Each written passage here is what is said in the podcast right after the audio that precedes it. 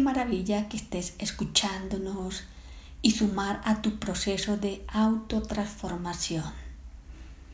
Bueno, no sé ustedes qué opinen, pero si podemos prepararnos para esquivar el sufrimiento, para tener herramientas de cómo afrontarlo, para tener una vida más plena, sin tanto caos emocional, ¿por qué no hacerlo, verdad? Esto es lo que conocemos como inteligencia espiritual. Eso es tener una conciencia más elevada, prepararnos para cuando lleguen los momentos de tormenta, aprobarnos, darnos cuenta de esos recursos internos que llegan a auxiliarnos y esto es conocido como resiliencia espiritual. Es esa capacidad de transitar las situaciones difíciles con valentía, con desapego y sabiduría y sacándole provecho a ese tipo de situaciones. Aprender que llegan como maestras y ayudarnos a avanzar. Iniciamos una serie de tres episodios acerca de los apegos en la familia. Compartiremos pautas para transformarlos en amor incondicional, en amor espiritual. Esto significa básicamente saber amar, apreciar e involucrarnos en la vida desde un punto de vista más equilibrado y saludable, sin tener que necesitar de forma compulsiva a nada y a nadie.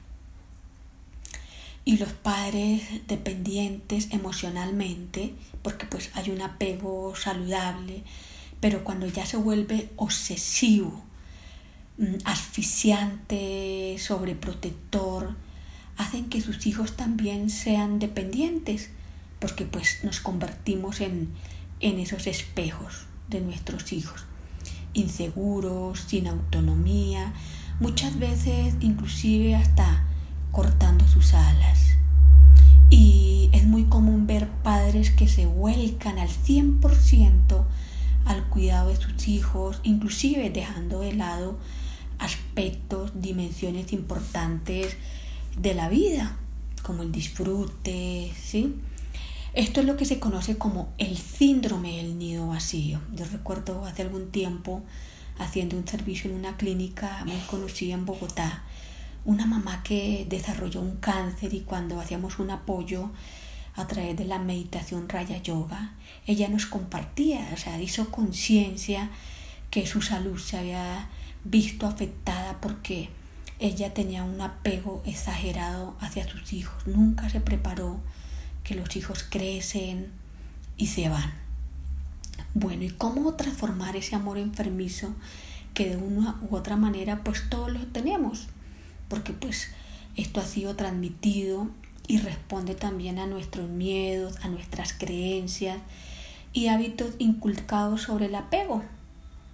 Qué feliz me haces, esto me hace feliz, por ejemplo, frases que contribuyen precisamente a ir generando estos apegos. Y lo primero es reconocer si hay apego intenso hacia ellos. Si tienes uno o dos hijos o más, pregúntate hasta qué punto tú concibes la vida sin ellos. ¿Permites que ellos sean? ¿Tienes en claro para qué llegaron a tu vida? Reflexiona sobre esto. Dos, y yo lo he hecho, es muy sanador, muy liberador. Escribe una carta al Padre Supremo, entregando a tus hijos, eh, dándole las gracias por ser tú un instrumento de vida.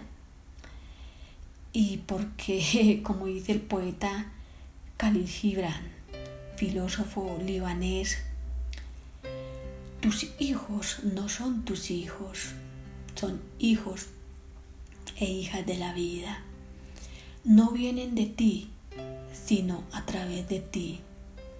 Y aunque estén contigo, no te pertenecen. Puedes darles tu amor, pero no tus pensamientos, pues ellos tienen sus propios, sus propios pensamientos. Puedes abrigar sus cuerpos, pero no sus almas, porque ellos viven en la casa del mañana, que no puedes visitar ni siquiera en sueños. Puedes esforzarte en ser como ellos, pero no procures hacerles semejantes a ti, porque la vida no retrocede ni se detiene en el ayer. Qué hermoso, ¿verdad? Y es un, poema que nos invita a cuestionarnos un poco, a ir soltando y haciendo esos pinitos en ese desapego sano hacia nuestros hijos.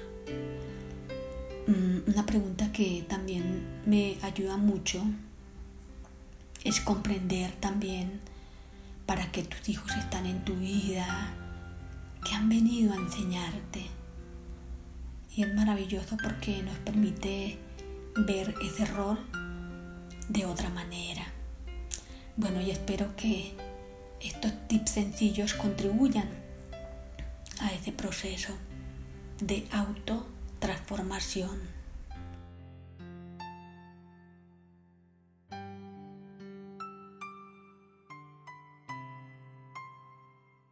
Om Chanti, que significa soy un ser de paz.